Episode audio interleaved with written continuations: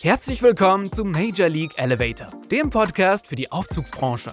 Hier interviewen Martin und Alexandra Reichel spannende Gäste zu ihrem Einstieg in der Branche, ihrer Arbeit mit Aufzügen und ihrem Blick in die Zukunft.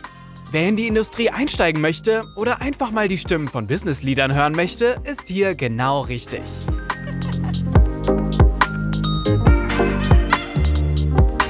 Hallo und herzlich willkommen bei der nächsten Folge von Major League Elevator mit mir Alex und Hallo Martin, grüßt euch. Und heute haben wir einen sehr interessanten neuen Gast im Podcast und mein äh, Namensvetter. Hallo Alexander. Alexander Hollmann ist ähm, Geschäftsfeldleiter bei TÜV Rheinland, aber ansässig in Bayern. Hallo in die Runde. Hallo und herzlich willkommen. Wir legen meistens los, indem unser Gast einfach in kurzen Worten sich selbst vorstellen kann. Magst du denn, Alexander? Ja, das ähm, wird wohl unumgänglich sein. Ja, Alexander Hollmann, inzwischen 53 Jahre alt, seit boah, fast 20 Jahren, ist mir auch jetzt erst in Vorbereitung auf diesen Podcast bewusst geworden, in Bayern lebend, sprachlich äh, nicht zu verheimlichen, dass ich nicht von hier komme, sondern irgendwo aus dem ich hohen Norden. Ich würde sagen, sprachlich noch nicht angekommen, trotz mhm. 20 Jahren. Das äh, geht seit geraumer Zeit nicht mehr. Ich bin so über Hannover, Berlin, Regensburg hier runter nach Bayern gekommen und spätestens seit Berlin ist dialektisch nichts mehr zu machen. Das geht nicht mehr. Das Seitdem ist alles total versaut. Ja. Vielleicht versuche ich es auch seitdem besser gar nicht mehr, weil es ist sowieso peinlich. Ne?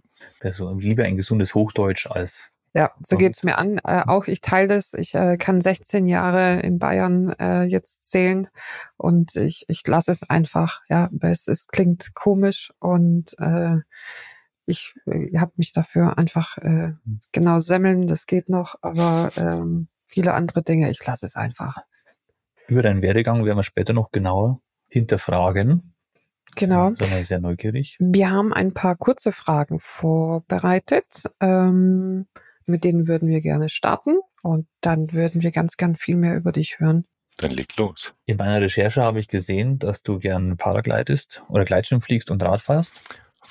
Oh Mensch, da mhm. hast du ganz schön okay. weit zurück recherchiert. Ich mhm, überlege ja. gar nicht, wann ich das letzte Mal Gleitschirmfliegen war. Grundsätzlich ja, der Gleitschirm steht aber inzwischen seit geraumer Zeit hier dekorativ in unserem mhm. Gäste- und Arbeitszimmer, warm und trocken. Früher bin ich tatsächlich ununterbrochen mit dem Gleitschirm im Kofferraum unterwegs gewesen. In meinen ersten äh, zehn Jahren beim TÜV Rheinland ist mir das tatsächlich auch zweimal gelungen, irgendwann etwas früher Feierabend zu machen und weil ich sowieso in Rosenheim war, mal eben den Abstecher nach Ruhpolding zu machen.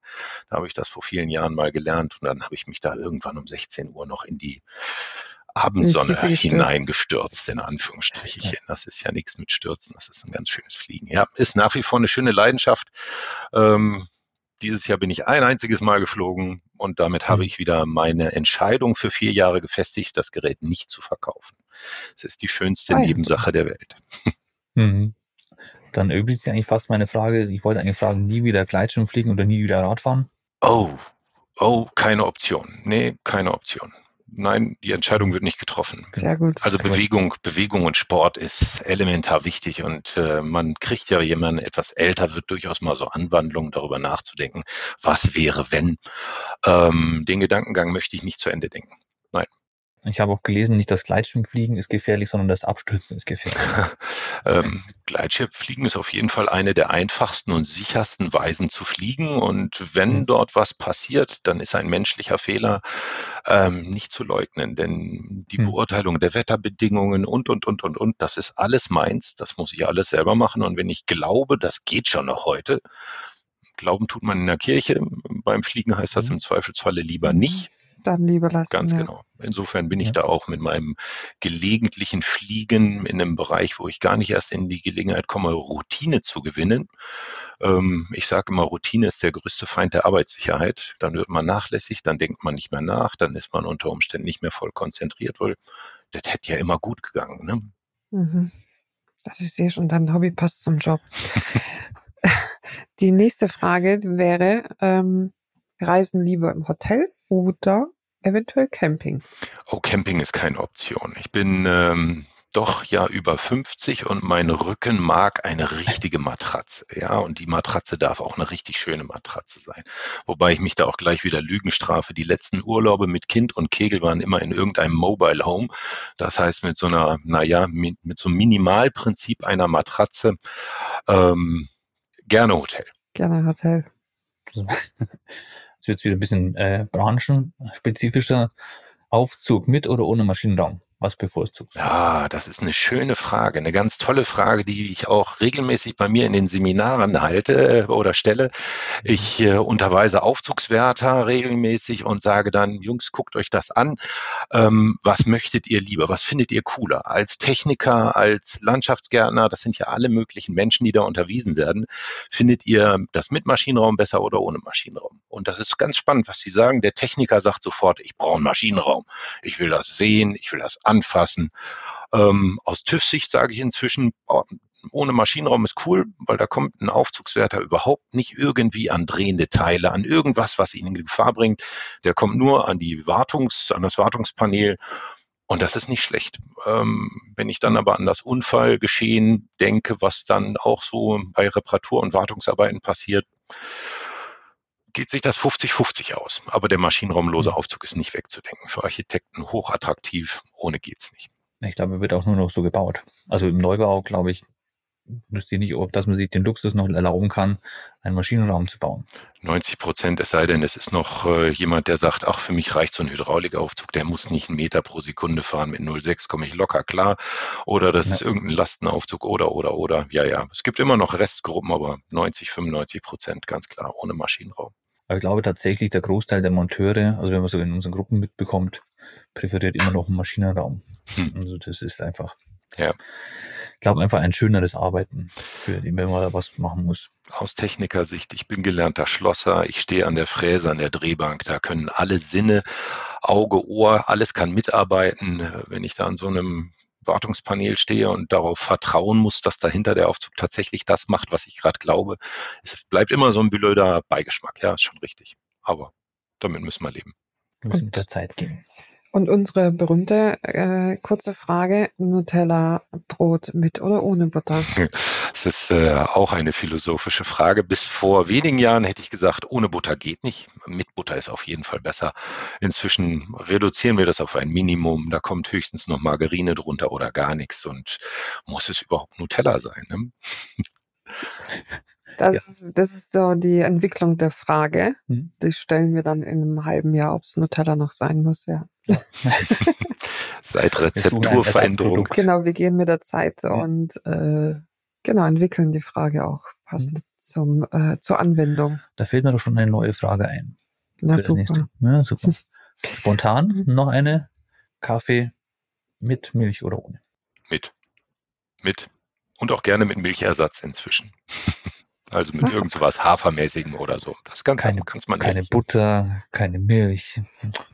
Versaut fürs Leben. Aber ich trinke immer noch Bier. Ja. Oh wow. Das ist eben, was.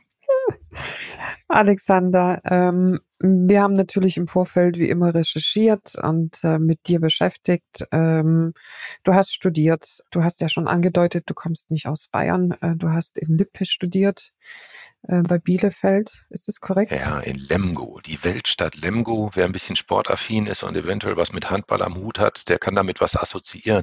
Ansonsten war das damals äh, ein nettes kleines Dorf von schätzungsweise 35.000 Einwohnern und sage und schreibe ungefähr 4.000 Studenten. Also eine große Schule. War sehr familiär, sehr nett. Genau. Dein Einstieg war ja so wie ich äh, es äh, recherchiert habe, ja nicht direkt in der doch in der Aufzugsbranche.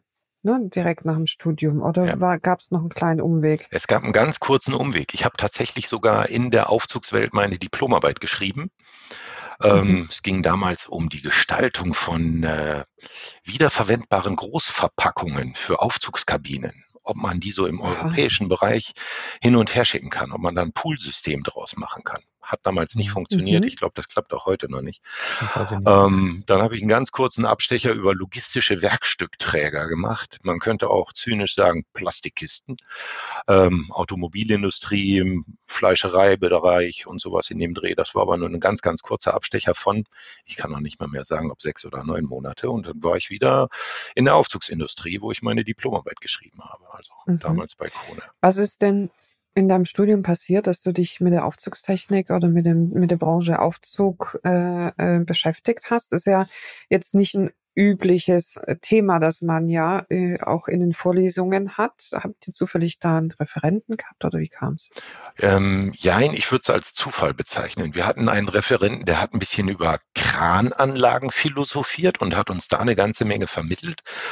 Aber schlussendlich war es die Beziehung äh, über einen Professor zum Geschäftsführer, der dann gesagt hat, Mensch, du, ich habe hier eine Diplomarbeit, hast du mal zwei Jungs, die das machen können? Jo, und auf die Art und Weise bin ich in die Aufzugsbranche gerutscht. Dann aus der Aufzugsbranche eben ganz kurz raus und nachdem aber mein erster Arbeitgeber finanziell nicht auf ganz stabilen Beinen stand, habe ich frühzeitig angefangen, mich zu orientieren und zu gucken, wo kann ich denn wieder runterkommen.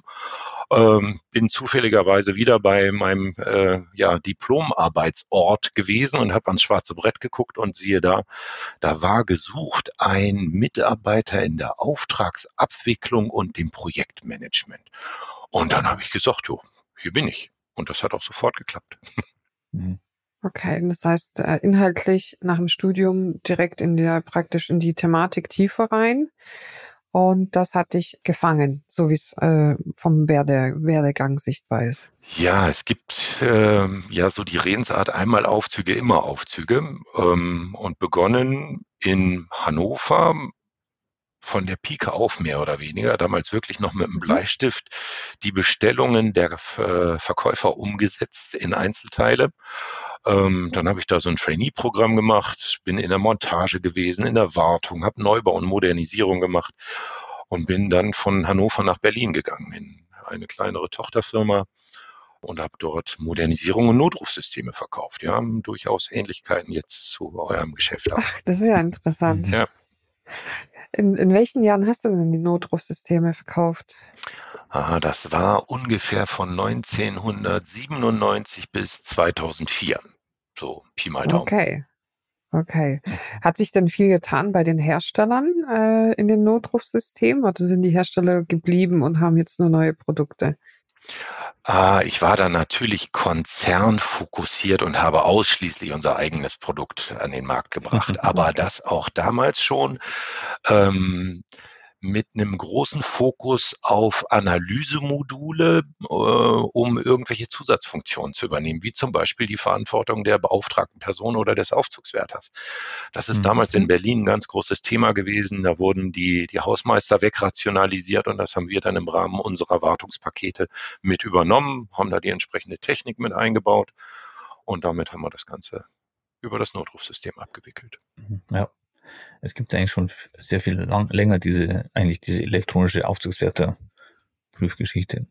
Aber jetzt mal ehrlich, denkst du, das ersetzt wirklich den Mann vor Ort?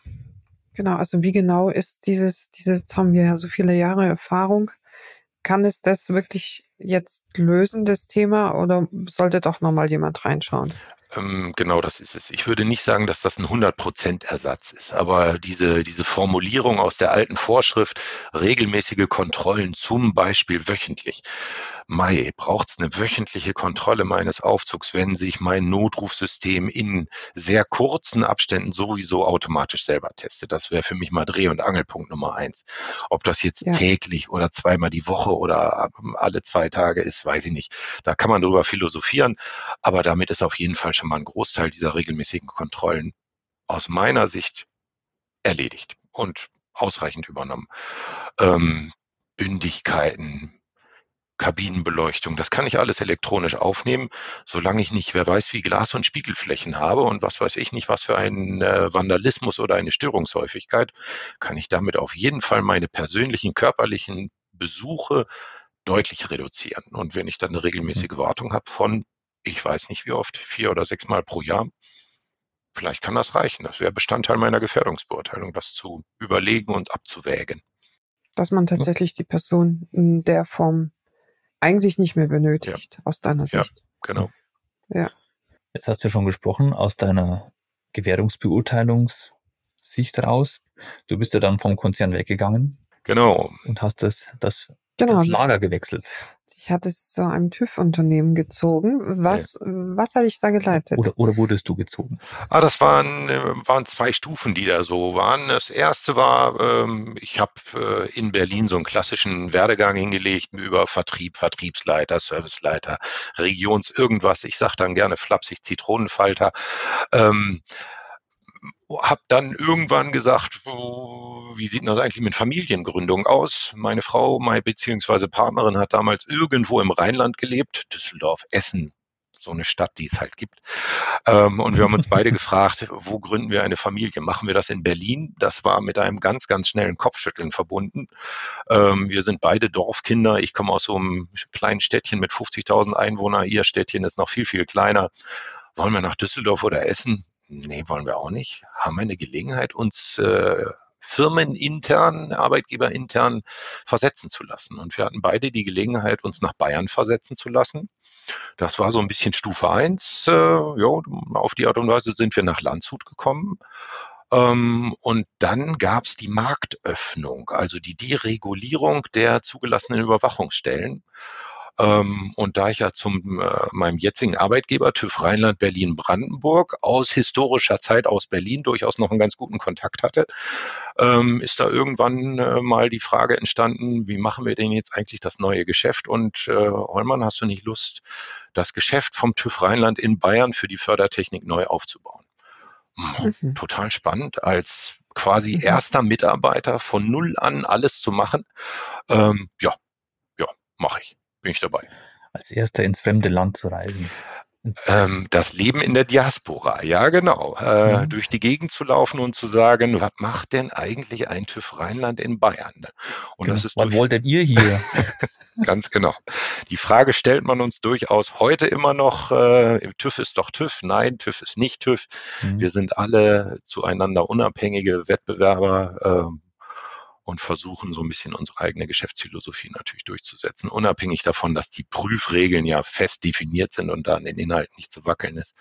Aber ähnlich wie bei der Wartung, ähm, der Wartungsmonteur ist das Gesicht zum Kunden. Das ist derjenige, der die Botschaft überbringt, wenn der gut ist, wenn der das Ganze ein bisschen gut vermittelt und nicht einfach nur sagt, du hast da ein Problem, sondern eventuell auch noch das Schutzziel eigentlich vermittelt. Dann kann er da ohne gleich irgendwo in einen beratenden Bereich hineinzukommen, dem Kunden doch ein bisschen auf die Sprünge helfen, was er denn jetzt tun muss. Mhm. Für die Zuhörer oder Zuschauer, die jetzt nicht so in der Aufzugsbranche drin sind, weil haben wir mittlerweile auch Feedback bekommen, dass einige Betreiber, Hausverwaltung auch uns regelmäßig hören. Ähm, es war ja nicht immer so, dass jeder TÜV überall in Deutschland prüfen konnte und durfte. Richtig. Ursprünglich war, waren die eigentlichen oder die einzelnen Prüforganisationen als staatshelfende Organisationen nur im Bundesland aufgehängt. Damals gab es noch einen TÜV Bayern, nicht den TÜV Süd, sondern tatsächlich einen TÜV Bayern. Ich weiß gar nicht, ob es einen TÜV Baden-Württemberg gab, aber Hessen, Thüringen, das sind so Namen, die ja heute immer noch im Umland, äh, Umlauf sind. TÜV Nord, inzwischen der TÜV Süd als Kombination aus allen. Ähm, und nachdem irgendein äh, Mitarbeiter der Europäischen Union mal festgestellt hat, dass das ja sowas ähnliches wie ein Monopol ähm, und wir das ja nicht wollen, sondern den Wettbewerb fördern wollen, gab es die ganz klare Ansage, ihr müsst euch mindestens in einem zweiten Bundesland akkreditieren lassen.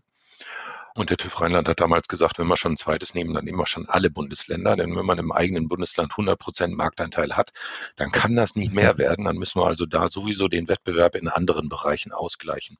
Und so mhm. sind wir bundesweit inzwischen vertreten. Genau, letztendlich sind ja alle TÜVs ja äh, wirtschaftliche Unternehmen, ne, die wirtschaftlich mhm. agieren so und äh, ihre Standorte selbst ausbauen und bestimmen können. So ist es. Kann man denn sagen, wie viel Anlagen ihr in der Prüfung habt? Gibt es so, ein, so, eine Statistik? Also ich weiß ja selber nicht, ob man so einen Vergleich zwischen den äh, Züssen machen kann. Also wir machen weit über 100.000 Prüfungen pro Jahr, das kann ich sagen. Ähm, Insgesamt. Insgesamt, Oder? ja, ja, genau. Äh, rein im Bereich Aufzugsbau so. Ähm, dazu gehört ja noch eine ganze Menge mehr. Wir prüfen auch Fahrtreppen, Fassaden, Befahranlagen. Alles, was sich irgendwie rauf und runter bewegt, kann geprüft werden oder muss sogar geprüft werden. Ähm, rein die Aufzüge sind weit über 100.000 Prüfungen, die wir da pro Jahr machen. Hm. Wie viele Prüfer habt ihr? Ähm, bundesweit oder bayernweit? Bundesweit äh, sind wir weit über 200. Die genaue Zahl, ob das jetzt 250, 60, 65, 70 sind, kann ich aktuell nicht sagen. In Bayern kann ich sagen, dass wir mit einer Person angefangen haben und inzwischen ähm, nur am Standort München mit über 20 Sachverständigen tätig sind. Ganz Bayern sind es äh, ein paar mehr als 30. Ähm, wir dehnen inzwischen unsere Regionalbereiche so ein bisschen aus. Da kommt also auch ein Stückchen Baden-Württemberg und Rheinland-Pfalz da rein. Insofern kann ich da keine ganz, ganz präzisen Zahlen für ausschließlich Bayern sagen. Aber wahrscheinlich immer noch zu wenig, oder? Ähm, ich kann ohne weiteres sagen, dass ich gerade ganz viel Glück mit Einstellungen hatte. Früher war das natürlich schwierig, als neuer Marktakteur hier irgendwo attraktiv zu sein. Ähm, da haben wir durchaus hart für kämpfen müssen, um jeden einzelnen Mitarbeiter irgendwie zu akquirieren. Wir haben dieses Jahr sieben Mitarbeiter nur am Standort München eingestellt. Mhm. Ähm, Schön, ja. Das ist super. Wie wird man denn eigentlich, wie kommt man dazu? Welche Grundvoraussetzungen bringt, sollte man mitbringen, um jetzt sich um so einen Job bei bei euch zu bewerben? Mhm. Ähm, eine technische Ausbildung beziehungsweise ein technisches Studium. Elektrotechnik, Maschinenbau oder etwas ähnliches, also Mechatronik und wie sich die Studiengänge jetzt inzwischen nicht alle nennen. Äh, das wäre mal die Grundvoraussetzung. Wir bilden selber aus. Ausbildung zum Sachverständigen zur ersten Befugnisstufe sind zwölf Monate bei uns, sofern nicht irgendwie schon vertiefte Vorkenntnisse vorhanden sind. Mhm. Ähm, wenn ich also aus der Aufzugstechnik bereits komme und da auch eine entsprechende Qualifikation nachweisen kann, dann kann man die Ausbildung ein bisschen verkürzen. Ähm, Mindestausbildungszeit sechs Monate, aber in der Regel sind das zwölf Monate für den Quereinsteiger, der mit Aufzügen noch nicht so viel zu tun hatte.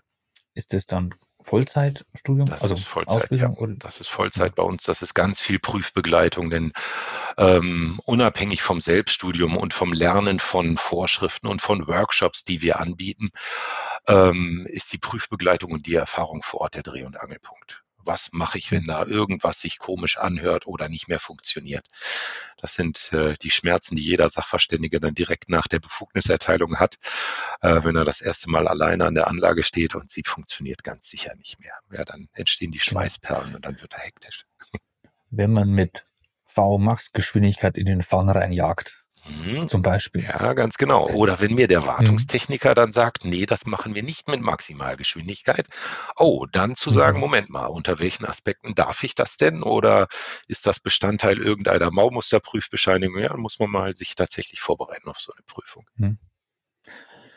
Was ich mich schon immer gefragt habe, aber gerade beim Prüfen sind. Was ist denn, wenn während der Prüfung die Anlage kaputt geht? Ganz klassisch, genau. das doof. Was, das ist doof, und wie, sind denn da die Kosten verteilt? Wer muss denn da äh, dafür aufkommen? Oh, das da gibt es immer Streitigkeiten, glaube ja, ich, oder? Ja, ja, wobei, jein. Ähm, wenn die Situation klar ist, dann sind wir da sehr schnell dabei und sagen, jo, unser Sachverständiger hat Mist gebaut. Das kommt vor. Ja, wo gearbeitet wird, entstehen Fehler und unter Umständen hält er tatsächlich mal seine Messspitzen oder was weiß ich nicht was an Stellen, wo er sie nicht hätte halten sollen. Kommt vor. Gott sei Dank vergleichsweise selten. Aber ich sag mal so, einmal pro Jahr ist das bei uns alleine mit den 20 Mann ganz sicher dabei. Insofern wird das auch bundesweit durchaus ein gewisses Volumen haben. Aber was uns viel, viel öfter beschäftigt, ist schlicht und ergreifend, dass wir im Rahmen der ganz regulären Prüfung eben ein Bauteilversagen haben. Ganz banal ist es äh, der Notstromakku, egal ob der nur fürs Notrufsystem ge gedacht ist oder ob der für die elektrische Bremsöffnung ist, um die Notbefreiung bei einem maschinenraumlosen Aufzug durchzuführen. Das ist ein Klassiker. Der geht regelmäßig kaputt, das erste Mal, wenn er denn tatsächlich gebraucht wird. Und das halt im Rahmen der Hauptprüfung. Ja, da müssen wir uns regelmäßig rechtfertigen. Ist das jetzt einfach mal ein altersbedingter Verschleiß oder sind wir es gewesen? Ähm, bis hin zu irgendeiner beschädigten Fangvorrichtung oder sonst was in dem Dreh. Aber auch da können wir meistens relativ klar beschreiben, dass das einfach dumm gelaufen ist und dass das aber vielleicht auch Glück war, dass es im Rahmen der regelmäßigen Prüfung aufgetreten ist und nicht irgendwo im Rahmen einer Störung mit Personeneinschluss ja, und, und, und, und, hm. Kommt vor, ja. ja. Also es gibt immer eine Einigung mit dem Aufzugsbetreiber in irgendeiner Form, die dann als Lösung präsentiert wird. Das ist schön, ja das wäre auch eine Frage, wo ich mir aufgeschrieben habe. Es gibt ja immer weiter Innovationen und Technologien in den Aufzügen. Thema Digital Digitalisierung und so weiter.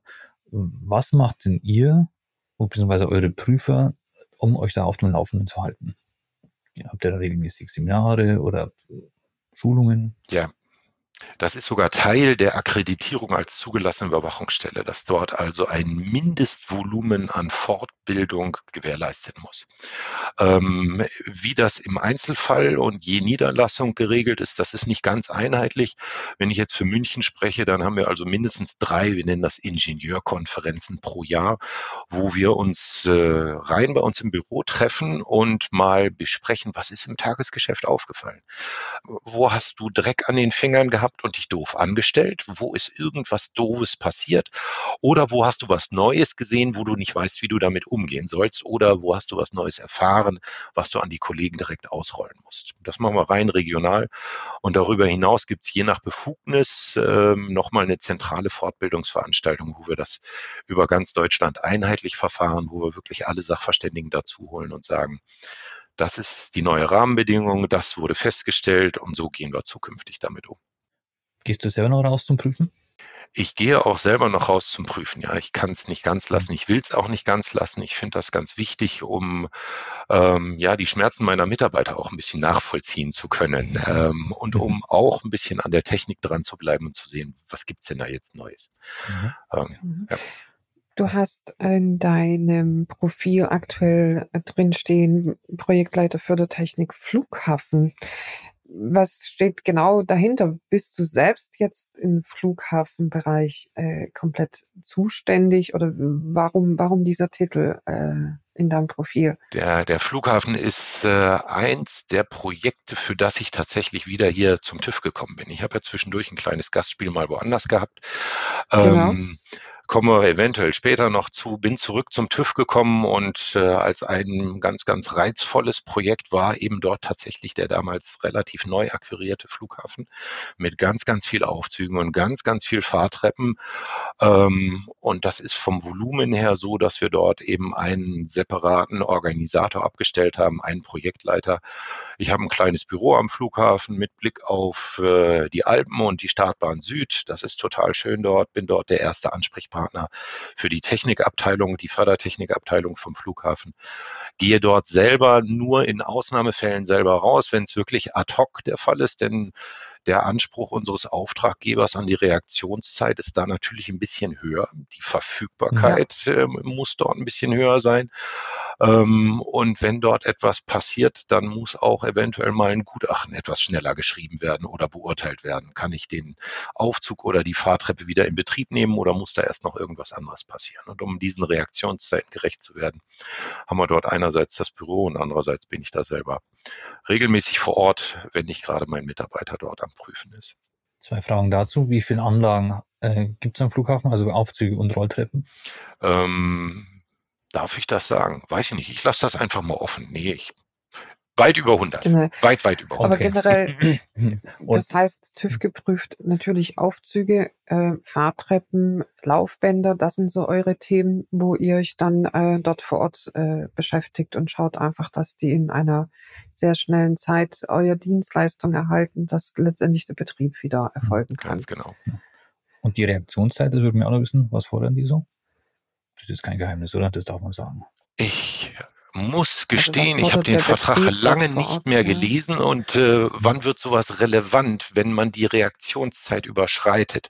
Wir haben sie bis mhm. jetzt noch nicht überschritten. Ich glaube, es sind 24 Stunden, aber ich kann es euch gar nicht genau sagen. Das ist alles gut. Ja. Letztendlich ist es ja absolut verständlich, dass ja diese kompletten öffentlichen sowie Bahnhöfe ja eine komplett andere Verfügbarkeit und Notwendigkeit auch der Beförderung haben der Person, äh, weil letztendlich da ja hängt ja auch der Abflug mit dran und der Betrieb äh, äh, im kompletten anderen Bereichen, wenn jetzt die Beförderung irgendwo stecken bleibt. Ne? Also das die Lenkung, wenn die Bahn ja, pünktlich kommen würde, dann. Es muss ja ein fließender Prozess sein. Ne? Ja. Wir, wir, reden jetzt nicht darum, ob die S-Bahn am, am, Flughafen pünktlich ankommt, aber letztendlich ist, ist ja alles eine Verkettung ja auch. Ja. Ne? Also ja. wenn jemand im Aufzug stecken bleibt und äh, eigentlich auf seinen Flug möchte, dann ist es ja auch ein anderes Thema.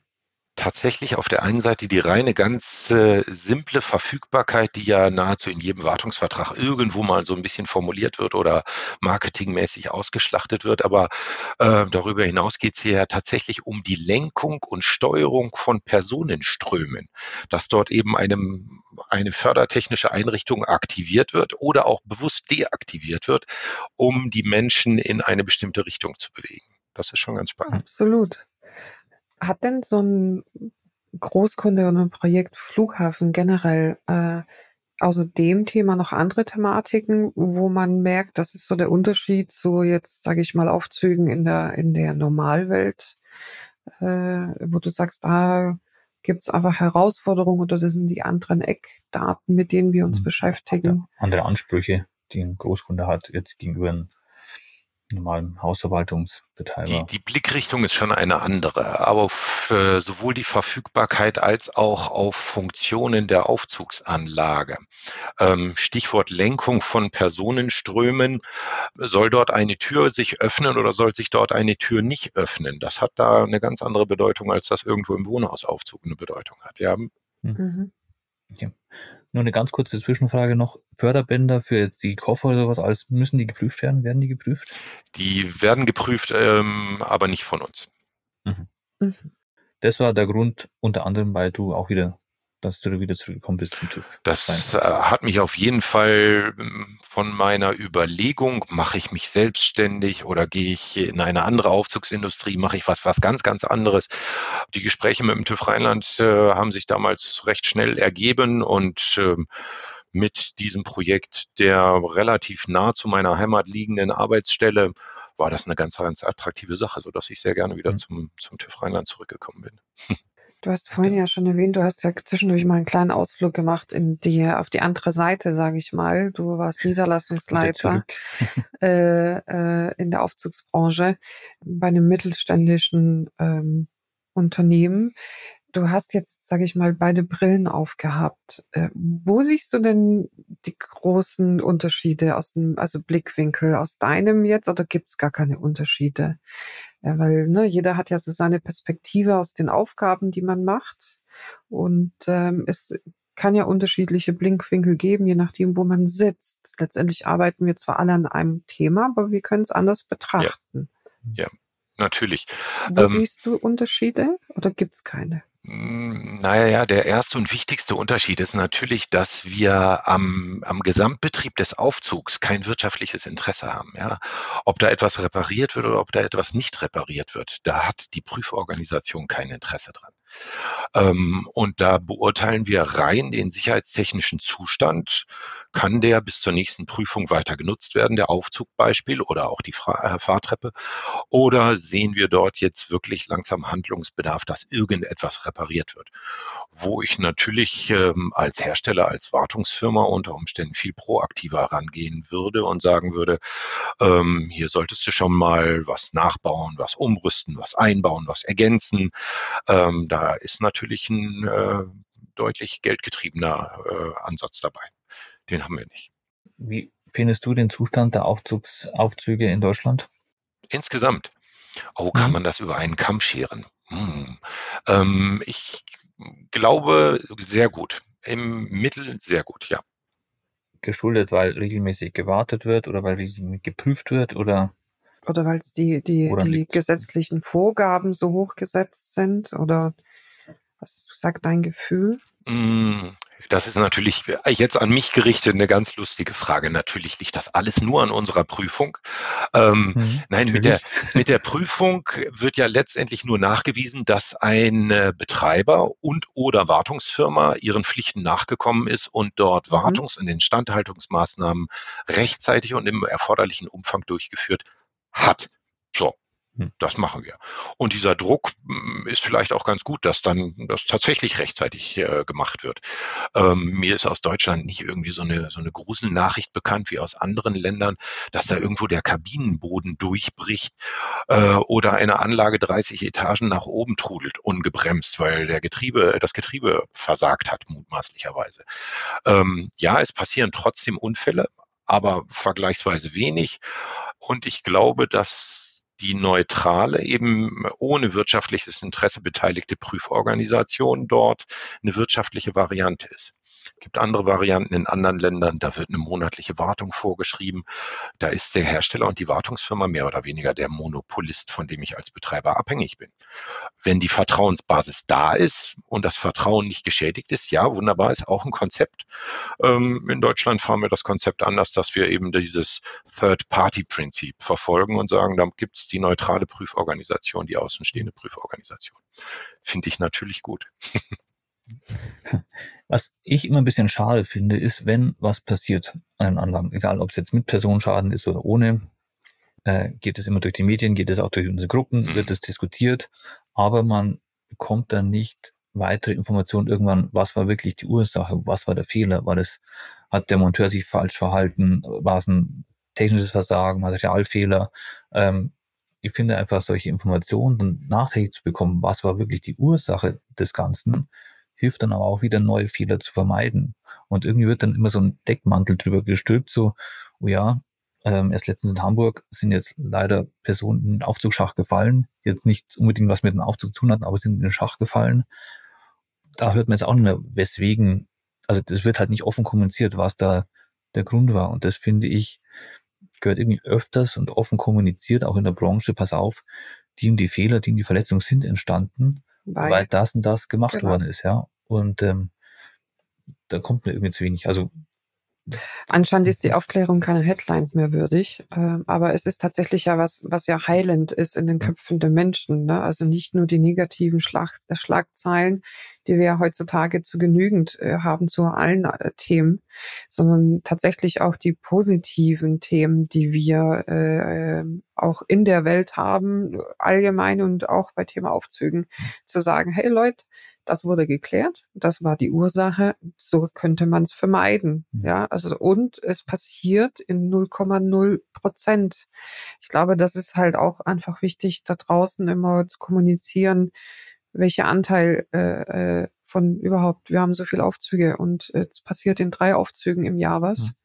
Und dann genau das steht in der Presse drin äh, und aber auch in der Fachpresse. Aber die Aufklärung dahinter ist, glaube ich, enorm wichtig, dass da ein bisschen mehr passiert, zu sagen, hey, aber das ist jetzt der Status, das ist äh, der Schaden gewesen, das ist die Ursache, so kann man es beheben. Das ist eine ganz, ganz spannende Fragestellung. Da gibt es auf der einen Seite tatsächlich einen Prozess, nicht nur national, sondern sogar europaweit, Unfälle mit Personenschaden zu verfolgen und die Ursache zu ermitteln. Der mhm. Informationsrückfluss ist tatsächlich nicht so effizient, schnell und lückenlos, wie wir uns das wünschen würden, wie sich jeder das wünschen würde. Wenn ich jetzt an den konkreten Fall, den du benannt hast, in Hamburg denke, der hatte mit dem Aufzug nach meiner aktuellen Information ja überhaupt nichts zu tun, sondern da ist ja. scheinbar äh, irgendwie eine Rüstung wohl überlastet gewesen. Ähm, und dann sind leider Steine und Menschen gemeinsam in den Schacht gestürzt. So habe ich es gehört. Reines Hörensagen. Ähm, die erste Medienmitteilung war Aufzugsschacht, das bleibt hängen. Und was mhm. danach dann kommt, ja, das wird nicht mehr in den direkten Zusammenhang gebracht. Was man sich erinnert, woran man sich erinnert, Aufzug, Aufzug, Aufzugsschacht. Hatte mit dem Aufzug eigentlich überhaupt nichts zu tun. Ähm, auf der anderen Seite wird ja teilweise doch auch sehr schnell von den Medien auf so einen Zug aufgesprungen. Ähm, was ist jetzt gerade in München gewesen? Der Aufzug, der dort eine Geisterfahrt gemacht hat äh, mhm. steht auf der Seite der, der Feuerwehr. Der Spiegel hat das gleich aufgegriffen. Ähm, was steht da drin? Da drin stehen keine Fakten. Da steht nur drin, er ist eine Weile rauf und runter gefahren. Wie lange, wie oft, warum? Mit einem, mit einem Patter und seinem Kind ja, vorgestern, glaube ich. Ganz genau, ne? ganz genau. Ähm, ich habe also leider noch nicht rausbekommen, welche Wartungsfirma daran beteiligt ist. Und dann stehen wir uns ja tatsächlich auch im Weg, weil dort sofort der Datenschutz kommt. Sind dort irgendwelche persönliche Daten, die weiterverwertet werden könnten? Und schon wird da wieder der Deckmantel des Schweigens drüber geworfen und wir erfahren mhm. nichts mehr. Ganz traurig. Das ist wirklich doof. Ja, Letztendlich wäre das wirklich sehr gut, auch für die Münchner und Umland, die es im Radio auch alle gehört haben, mal mitzukriegen, was da los war. Ja. Äh, ein Appell an die Radios an dieser Stelle. Kommuniziert auch mal hinterher, was mit solchen Themen eigentlich, was der Hintergrund war. Ja, also wirklich ja. äh, auch an die Journalistik Hintergrundwissen äh, dann zu kommunizieren. Genau, Wissen transformieren, das war ein großes Thema, auch in unserem letzten Podcast, der jetzt rausgekommen ist mit Gernot Einsiedler das Wissen weitergeben. Für alle, die das gerne nochmal hören wollen. Der sagt auch, Wissen vermitteln, Wissen weitergeben. Keiner kann immer alles wissen. Und wenn jemand aus der Branche ausscheidet, altersbedingt, und nimmt das Wissen mit, ist es für immer verloren. Und das ist einfach das Schade. Und ähm, ich finde, wie gesagt, Aufklärung ist die beste Prävention, um dass Unfälle oder Unfälle nicht mehr passieren. Nichts hinzuzufügen. Ja. Genau. weil du ja auch, weil wir gerade bei Aufklärung sind, ähm, das ist eine perfekte Überleitung. Du bist Dozent. Auch in eurer Akademie? Das ist eine ganz, ganz äh, liebe Nebentätigkeit. Äh, ich darf für unsere Akademie, der TÜV, nahezu jeder TÜV hat auch eine Schulungseinrichtung. Bei uns ist das die TÜV Rheinland Akademie und die veranstaltet zum Beispiel Seminare für die beauftragte Person oder Aufzugswärter. Da wird also ja. kompletten Laien, äh, angefangen von Bu äh, Blumen und Bienchen, beigebracht, was ist ein Aufzug und wie funktioniert dieses Sicherheitssystem eigentlich. Das mache ich unter anderem auch eben dieses Seminar und das ist eine ganz, ganz spannende Angelegenheit, denn vom, vom routinierten Techniker bis zum vollkommen technikfremden Menschen sind da alle dabei. Ähm, mhm. Und denen einerseits die Berührungsangst zu nehmen, dass man so einen Aufzug ohne weiteres mal bewegen kann äh, über eine Rückholsteuerung, über eine Bremse, um Menschen zu befreien. Und auf der anderen Seite aber eben auch die Risiken aufzuzeigen, wo man auf gar keinen Fall hinlangen musste. Das ist äh, super spannend. Ähm, das ist auch menschlich ganz spannend, denn viele, die da kommen, werden da halt hingeschickt von ihrem Chef und haben eingeschränkt viel Lust daran teilzunehmen und die abzuholen und die für das Thema zu begeistern, dass die eben den Tag abschließen. Das sind tatsächlich acht Unterrichtseinheiten, sechs Stunden, die wir da gemeinsam verbringen. Ähm, dass die nach Hause gehen und sagen, jo, der Tag war nicht vergebens und das würde ich in zwei, drei Jahren noch ein weiteres Mal mir wieder antun. Äh, das ist so mein persönlicher Ehrgeiz und äh, ich glaube, das gelingt mir relativ oft. Und es ist äh, eine sehr, sehr schöne Angelegenheit, das Feedback dann zu bekommen, dass das eine, eine gute Schulung war, obwohl es eben eine Pflichtschulung war. Würdest du sagen, der Aufzug ist immer noch ein Mysterium für viele Leute? Für viele Leute auf jeden Fall, ja. Ich möchte jetzt nicht Menschen aus meinem Familienkreis zitieren, aber äh, da gibt es durchaus. Du hast mich tatsächlich mit dem Angebot angesprochen. Ich habe schon gedacht, ich müsste mal für so eine Tagesschulung auch bei dir anmelden. Ich komme ja nicht aus der Aufzugswelt und äh, ich erhasche immer wieder eine Möglichkeit, mehr über den Aufzug zu lernen. Und äh, wer weiß, vielleicht siehst du mich mal in deinen Reihen wieder, wenn mhm. dir so ein blondes Wesen winkt, dann war's ich. Äh, Unbedingt hat mich gerne. auf jeden Fall gerade angesprochen. Ja. Ähm, ich habe ein Thema, äh, sicherlich ein großes Thema, äh, was dieses Jahr sehr, sehr viel äh, Menschen in der Aufzugswelt bewegt hat. Schlagwort Cybersecurity. Du atmest schon. genau, Alex. Äh, äh, atmen. Ähm, nein, es ist wichtig, es anzusprechen, mhm. weil es letztendlich ja durch die diversen SÜS-Unternehmen aufgegriffen worden ist äh, und ein Riesenthema ist. Bei der Interlift selbst habe ich festgestellt, äh, es gab keinen Vortrag, das so sehr besucht war wie das Thema Cybersecurity. Ja. Äh, diese Massen dort äh, haben bei mir große Fragezeichen und aber auch äh, Erkenntnis geschaffen. Es beschäftigt viele und es ist sicherlich liegt es daran, weil es ein Riesenthema ist und keiner weiß so hundertprozentig, was ist jetzt richtig, was ist der Rahmen, mit was muss ich mich beschäftigen. Es ist ja auch ein bisschen was aufgewirbelt worden dieses Jahr durch, jetzt nicht durch äh, TÜV Rheinland, äh, sage ich mal, ein, ein Mitbewerber am Markt. Wie stehst du zu dem Thema? Wie konfrontieren euch die Aufzugsbetreiber zum Cybersecurity-Thema? Passiert da was? Ich bin mit dem Thema persönlich nicht ganz uneingeschränkt glücklich, um das mal ganz vorsichtig und höflich zu sagen. Denn mhm. ähm, dass das jetzt tatsächlich über Betreiber und über die Betreiberverantwortung äh, in den Markt reingeht, das ist zwar formell nachvollziehbar, aber rein fachlich, glaube ich, äh, insbesondere für den Hausverwalter und für jeden Aufzugsbetreiber eine unglückliche Situation. Ähm, wir haben da eine neue THB SL 15-1. Jo, da wird drin beschrieben, dass überwachungsbedürftige Anlagen hinsichtlich möglicher Bedrohungen aus der Cybersicherheit äh, beurteilt werden müssen. Jo, überwachungsbedürftige Anlagen. Was sind das? Das sind ja. Druckgeräte, Raffinerien, das sind Anlagen im explosionsgefährdeten Bereich und das sind eben auch Aufzüge. Ähm, kann ich mir jetzt persönlich irgendwie vorstellen, dass sich daraus ein großes Risiko ableiten lässt.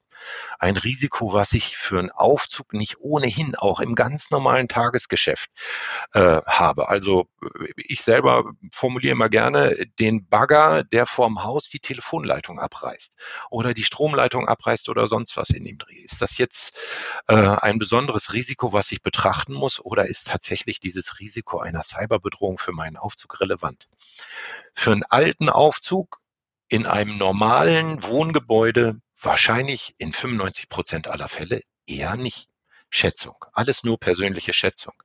Aber tatsächlich dann für einen relativ kleinen Teil äh, von Aufzugsbetreibern, zum Beispiel äh, von Betreibern von kritischer Infrastruktur, eine durchaus relevante Angelegenheit. Und das auch ganz unabhängig davon, ob wir jetzt tatsächlich über Sicherheitsrelevanz in dem originären TÜV-Aufzugsdenken also Endschalter, Übergeschwindigkeit, Türöffnungen, irgendwelche Sicherheitsschaltungen, sondern wo es tatsächlich auch wiederum um die Lenkung von Menschen im Gebäude geht oder um Zugangsverhinderung oder, oder, oder, oder, oder. Also man kann das Thema beliebig kompliziert aufzetteln ähm, was machen wir, um die Sache so ein bisschen handhabbarer zu machen? Ja, es gab dort zunächst ja mal die Festlegung, dass eine Bewertungsgrundlage vorliegen muss. Und wenn die nicht vorliegt, dann ist das ein Mangel im Rahmen der regelmäßigen Prüfung einer Aufzugsanlage.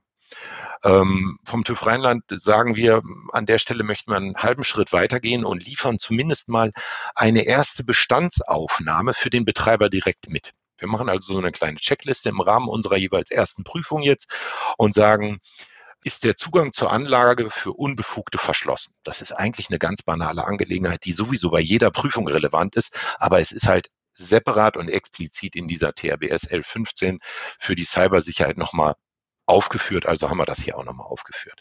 Mhm. Und dann geht's weiter. Hat meine Aufzugssteuerung irgendwelche Schnittstellen? Also so eine Hardware-Schnittstelle wie äh, ein USB-Stecker oder eine LAN-Steckdose oder eine WLAN-Schnittstelle, hängt der sowieso direkt am Internet dran. Das nehmen wir auf, sodass der Betreiber zunächst mal weiß, aha, da gibt es also eine Möglichkeit, auf irgendwelche Komponenten meiner Aufzugsanlage Einfluss zu nehmen.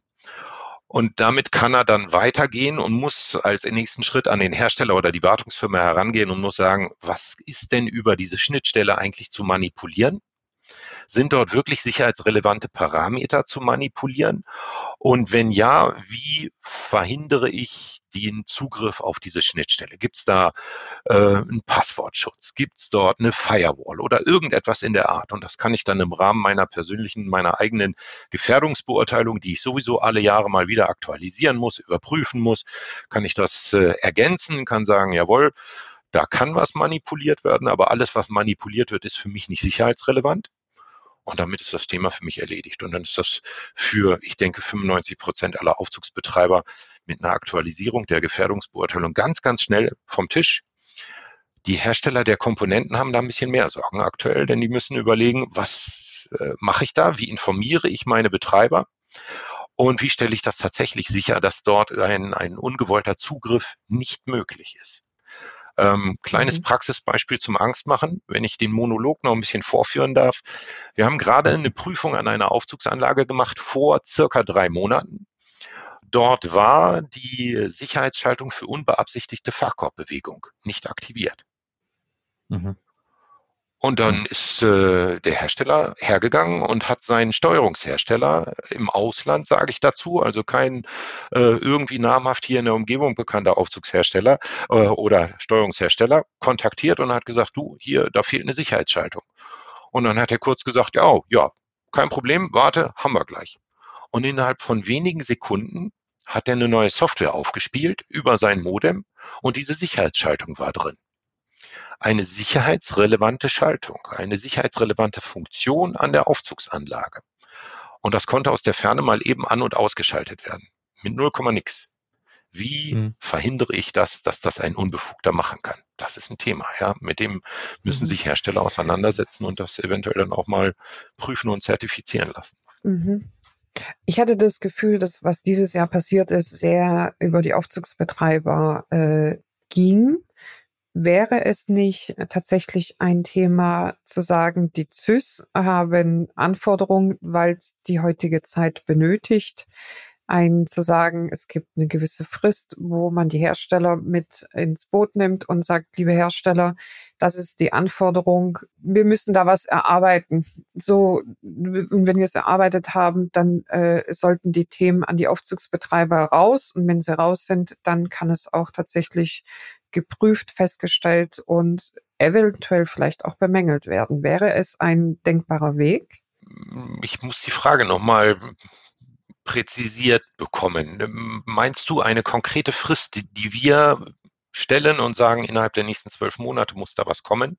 Die Fragestellung geht darum, warum gehe ich zuerst über den Aufzugsbetreiber, indem ich einen Mangel in einem TÜV-Bericht äh, konkret äh, notiere? Und der Hersteller hatte vorher gar nicht irgendwie die Chance gehabt, irgendwie eine, ein Thema draus zu machen. Also zu sagen, was ist jetzt das Thema? Ja, also wir brauchen Sicherheit für Fremdzugriff. Mhm. Liebe Hersteller, kümmert euch darum. In den nächsten sechs Monaten zum Beispiel müsst ihr präsentieren, wie ihr die mhm. Zugänge Sicherheit macht. Und nach diesen sechs Monaten werden die Aufzugsbetreiber im Rahmen einer Prüfung darauf aufmerksam gemacht, dass der Hersteller dieses Thema hätte lösen müssen. Das ist, das ist ein denkbarer Weg. Ich habe nicht das Gefühl, dass der gegangen worden ist. Hol mich gerne ab, wenn ich das äh, das ist, falsch Das sehe. ist tatsächlich ein formaljuristisches Thema. Ähm, Aufzüge sind Bestandsanlagen, insbesondere eben im Arbeitsschutzrecht in der Betriebssicherheitsverordnung aufgehängt. Und da gibt es die Betreiberverantwortung, die Betreiberverantwortung, die Betreiberverantwortung. Und der ist dort leider die führende Person bei Bestandsanlagen. Mhm. Der zweite Weg ist das Inverkehrbringen von Aufzugsanlagen. Ja, und das ist tatsächlich europäisches Recht, auf dem wir uns dort bewegen. Da reden wir dann eben über Aufzugsrichtlinie. Ähm, separater Kanal, aber wir wollen das ja für alle Aufzüge haben. Und damit ist der Betreiber leider als äh, der Prozesseigner sozusagen der erste Ansprechpartner. Das ist ja aus Betreibersicht ärgerlich und nicht schön, aber formell ist das schlicht und ergreifend der Weg. Weil das, was dieses Jahr passiert ist, der Betreiber wurde mit einem Thema konfrontiert ja. ähm, und es ist letztendlich schwierig für einen Betreiber zu sagen, du lieber Hersteller, ich brauche da was, weil ich habe nämlich meine TÜV-Prüfung einen Punkt drin stehen, mit dem ja. kann ich nichts anfangen, weil das stand so noch nicht drin. Was soll ich jetzt tun? Und dann fängt die Kette hinten an äh, äh, abzulaufen. Hätte denn der Betreiber, ich weiß nicht, wie schnell das gekommen ist mit den, mit dieser Cybersecurity-Thematik, ähm, war das Wurde es vorher schon länger schon bekannt? Ich weiß es leider nicht. Also weil ich mich um das Thema auch nicht gekümmert habe. Ich ja. war bloß plötzlich da und oh, jetzt ist Cybersecurity-Thema. Aber gab es da eine Vorlaufzeit, eine Übergangsfrist? Na, wir sind ja im Prinzip in dieser Übergangsfrist. Wir haben die neue TRBS, die wird halt irgendwann veröffentlicht und sobald eine neue technische Regel zur Betriebssicherheit veröffentlicht ist, ist sie verbindlich anzuwenden. So, ja. Punkt. Also da haben wir einfach mal ein Gesetzgebungsthema. Ähm, genau. Aber ich finde es nicht ganz falsch, dass das jetzt so in so einer Art Stufenplan umgesetzt wird. Das erste ist ja mal, dass dort eine Bewertungsgrundlage zur Beurteilung möglicher Risiken der Cybersicherheit vorgelegt werden muss. Da gehen wir vor, dass wir diese Checkliste schon mal mitliefern. Damit haben wir diese erste Bewertungsgrundlage da. Und der Betreiber hat dann mal formell keinen Mangel bei sich im Prüfbericht, hat eine Zusatzinformation und kann jetzt sich überlegen, ist das Thema für mich wirklich brisant und relevant und hat jetzt äh, zunächst mal den nächsten Schritt und auch ein bisschen Luft, eine neue aktuelle Gefährdungsbeurteilung zu erstellen, die er sowieso, ja, das ist altes Recht, das ist uraltes Recht, bei Veränderung der Rechtsgrundlage, der Nutzungsbedingungen, der Vorschriften vom Stand der Technik etc. muss er seine Gefährdungsbeurteilung aktualisieren. Ja. ja das ist dann jetzt halt mal wieder soweit. Genau. Ja. Diese Checkliste, die gibt es bei euch zum Runterladen, oder? Ähm, die liefern wir automatisch mit jeder Prüfung mit. Die gibt es nicht mhm. zum Runterladen aktuell, aber wenn du mich fragst, ich würde sie dir auch schicken. Genau, vielleicht äh, setzen wir sie in die Show Notes in unserem Podcast für alle Zuhörer, ja. äh, können sich die vielleicht mal angucken, wenn's, ja. wenn man es veröffentlichen darf, Alexander. Äh, das ist kein Hexenwerk, mit, mit ja, das ist eine ganz banale Angelegenheit. Das schicke ich euch zu. Äh, genau. Wirklich sehr gerne, weil es sehr angenehm ist, tatsächlich dem Aufzugsbetreiber die Chance zu geben, sich darauf vorzubereiten. Ja, ja. ohne dass ich de definitiv einen direkten Mangel in einem Prüfbericht stehen habe und dann ja. Panik ausbricht, was äh, soll ich jetzt tun und dann noch ja. in einer vorgegebenen Frist entsprechend reagieren muss. Dann eben der Aufruf, bitte betrachtet diesmal mal die Show Notes. Wir geben uns immer so viel Mühe und schaut niemand rein. Lest mal bitte einmal die Genau, Show diesmal steht der Link da drin. Genau. Und dann ähm, noch eine kurze Frage. Ja. Ähm, Gefährdungsbeurteilung, man sagt immer so, muss irgendwie alle Zeiten mal aktualisiert werden. Ähm, Gibt es wirklich Fristen dafür? Das bleibt alle fünf Jahre, alle zehn Jahre? Oder ist es wirklich, äh, wenn sich irgendwas an der Anlage verändert, dann muss wieder aktualisiert werden? Das sind diese, diese zahlreichen Gummiparagraphen, die wir mhm. so haben, mit in regelmäßigen Abständen, in angemessenen Abständen.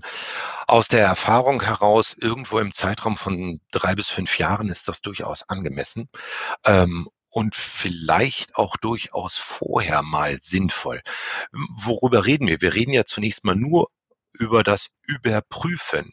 Also, dass ich mir das Stück Papier in die Hand nehme und nur mal darüber nachdenke, ist das alles noch aktuell? Ist das noch eine EN 81.1 oder eine TAA 200 oder sind wir nicht inzwischen schon bei einer EN 8120 oder einer DIN ISO EN, was weiß ich nicht was? Mhm. Ähm, ist das tatsächlich noch nur die alte THBS 1201 Teil 4 oder gibt es da inzwischen was Neues? Es ist ja nur das angucken, drüber nachdenken. Ja. Ist mein Nutzerkreis immer noch derselbe? Ist das immer noch ein Hotel oder inzwischen ein Seniorenheim? Ähm, was weiß ich nicht was. Wir haben viele Gebäude, wo die Nutzungsänderung tatsächlich einen großen Einfluss auf den sicheren Betrieb der Aufzugsanlage hat. Da mal regelmäßig drüber zu gucken, müsste mhm. eigentlich eine Selbstverständlichkeit sein. Ähm, aus der Erfahrung heraus, ja, der Stand der Technik oder die Vorschriften werden sich alle fünf Jahre spätestens mal in irgendwelchen kleinen ähm, Umfängen geändert haben. Ja. Hm.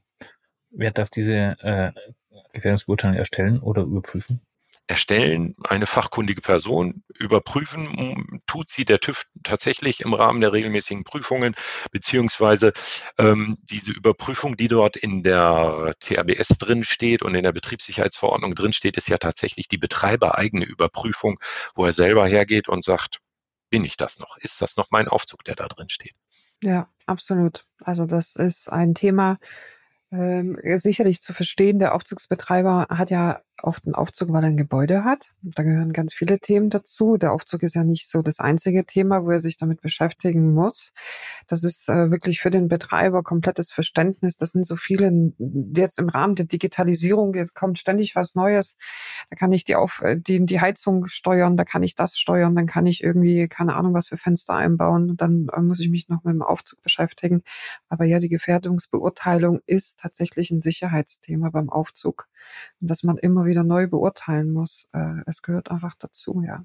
Hm. Und der Aufzug fristet einfach ein unglückliches Schattendasein. Er ist eigentlich nur eine Tür. Wenn er funktioniert, fällt er nicht auf. Er fällt erst auf, wenn er nicht funktioniert. Mhm. So ja. ist das. Und dann ist das Dilemma groß. Was prüfst du am liebsten, wenn du draußen bist? Was prüfe ich am liebsten? Ähm, also für mich charmant an meinem Job ist, dass ich äh, in Gebäude komme, in die unter Umständen nicht jeder reinkommt. Ich sehe mhm. Wohnungen, ich sehe Häuser, ich stehe auf Dächern, wo kein Otto-Normalverbraucher jemals hinkommen wird. Ähm, ich bin gerne im Neuanlagenbereich unterwegs, also wirklich das in Verkehr bringen, die erste Prüfung, wenn dort noch Halle Handwerker unterwegs sind und wenn ich sehen kann, was hat sich der Architekt hier gedacht, was baut er da einfach. Das finde ich total spannend. Ähm, technisch ist mir das vollkommen egal. Ob das ein Hydraulikaufzug, ein Seilaufzug mit Maschinenraum, ohne Maschinenraum, das spielt überhaupt keine Rolle. Aber auch nach inzwischen fast 30 Jahren Aufzugsbranche stehe ich regelmäßig da und sage, ach du lieber Himmel, was ist jetzt das? Warum fährt mhm. der rauf und runter? Wieder was ganz, ganz Neues, da hat sich jemand wieder was ausgedacht. Spannend. Ja, manchmal steht man wirklich davon, dass man, welches verrückte Genie muss man gewesen sein, um sich sowas auszudenken. Ja. ja. Oder, oder auch ganz alte sagen Otis-Anlagen. Oder so. Also teilweise mit ihren zwei Schaltschränken nebeneinander mit Schützen, ja. Ja. wo du denkst, so, pff, da explodiert jetzt selber das hier nur beim Zuschauen und so sich sowas auszudenken und mit ihren äh, Kopierwerken, die mit der Spirale hoch und runter fahren und sowas. Also ja, oder einem Geschwindigkeitsbegrenzer, der größer ist als eine ja. zeitgenössische Antriebsmaschine, ne, wo ja. alleine der Geschwindigkeitsbegrenzer 80, 90 Kilo wiegt, mhm. wo wir heute eine komplette Antriebsmaschine daraus ja. bauen würden. Das ist schon beeindruckend. Sehr, die übrigens sehr begehrt sind, wenn sie mal ausgehaut werden. also ich kenne zwei, drei, die haben sich wirklich ins Büro gestellt ja. Ich, okay, den Für alle Zuhörer, es gibt einen Gesprächspartner, hat gerade den Finger gehoben. Mhm. ich war es nicht. Ja, das war oh, der Martin war es auch nicht. Nein, ich suche noch. Ich suche noch. Wenn ich ihn habe, stelle ich ihn bei uns in den Hintergrund. Ja, da habe ich die perfekte Überleitung noch zu unserer beliebten Frage. Äh, fällt dir, Alexander, irgendein lustiges, interessantes, äh, ehrfürchtig, äh, ehrfürchtiges Erlebnis in mit und oder in einem Aufzug ein, das du in deinem Leben schon mal hattest? Ah, eine ganze Menge. Irgendwas ähm, Besonderes. Ähm, eine ganze Menge. Ich überlege jetzt, welchen davon ich am liebsten mhm. erzählen möchte. Also ähm, ich war irgendwann mal Student, ja, und ich war irgendwann mal ahnungslos, was Aufzugstechnik anbelangt. Und wir sind bei uns in unserer Hochschule unterwegs gewesen und sind dort mit einer größeren Anzahl von Menschen in dem Aufzug und haben gesagt, was passiert denn eigentlich, wenn wir jetzt hier alle gleichzeitig wippen? Ja, in Abwärtsrichtung ist das bei einem Aufzug eine akut doofe Idee. Ähm, die Fangvorrichtung löste aus, der Geschwindigkeitsbegrenzer löste aus und wir sind dann also wirklich ganz unsanft zum Stillstand gebracht worden und sehr unfreundlich befreit worden. ähm, das Ganze hat uns ein bisschen Geld gekostet. Es war ein schöner Lernprozess. Wir würden das nicht wieder tun. Ja. Ach, das finde ich aber nett, dass ihr die Rechnung bekommen habt. Das passiert in den seltensten Fällen, dass man den Verursachern tatsächlich die Rechnung ja, ja, stellen kann. Naja, wir standen in der ersten Reihe und es war ziemlich eindeutig, was wir gemacht haben. naja, ja, es so gibt noch, begann deine Karriere in der Aufzugswelt. So könnte man sagen, ja. Ja. Aber ein besonders schönes Gebäude irgendwie so oder ein Projekt? Ja, schöne Gebäude. Wir sind in München ähm, am Ende von der A9. Wenn man von Norden aus nach München reinfährt, liegen auf der rechten Seite ein paar schöne hohe Hochhäuser. Mhm. Äh, auch so zwei schöne, ganz schlanke Glastürme, die Highlight Towers. Da mhm. sind ein paar ganz schöne, schnelle Aufzüge drin. Das sind definitiv meine Lieblingsanlagen, weil es meine ersten Schnellläufer gewesen sind. Mhm.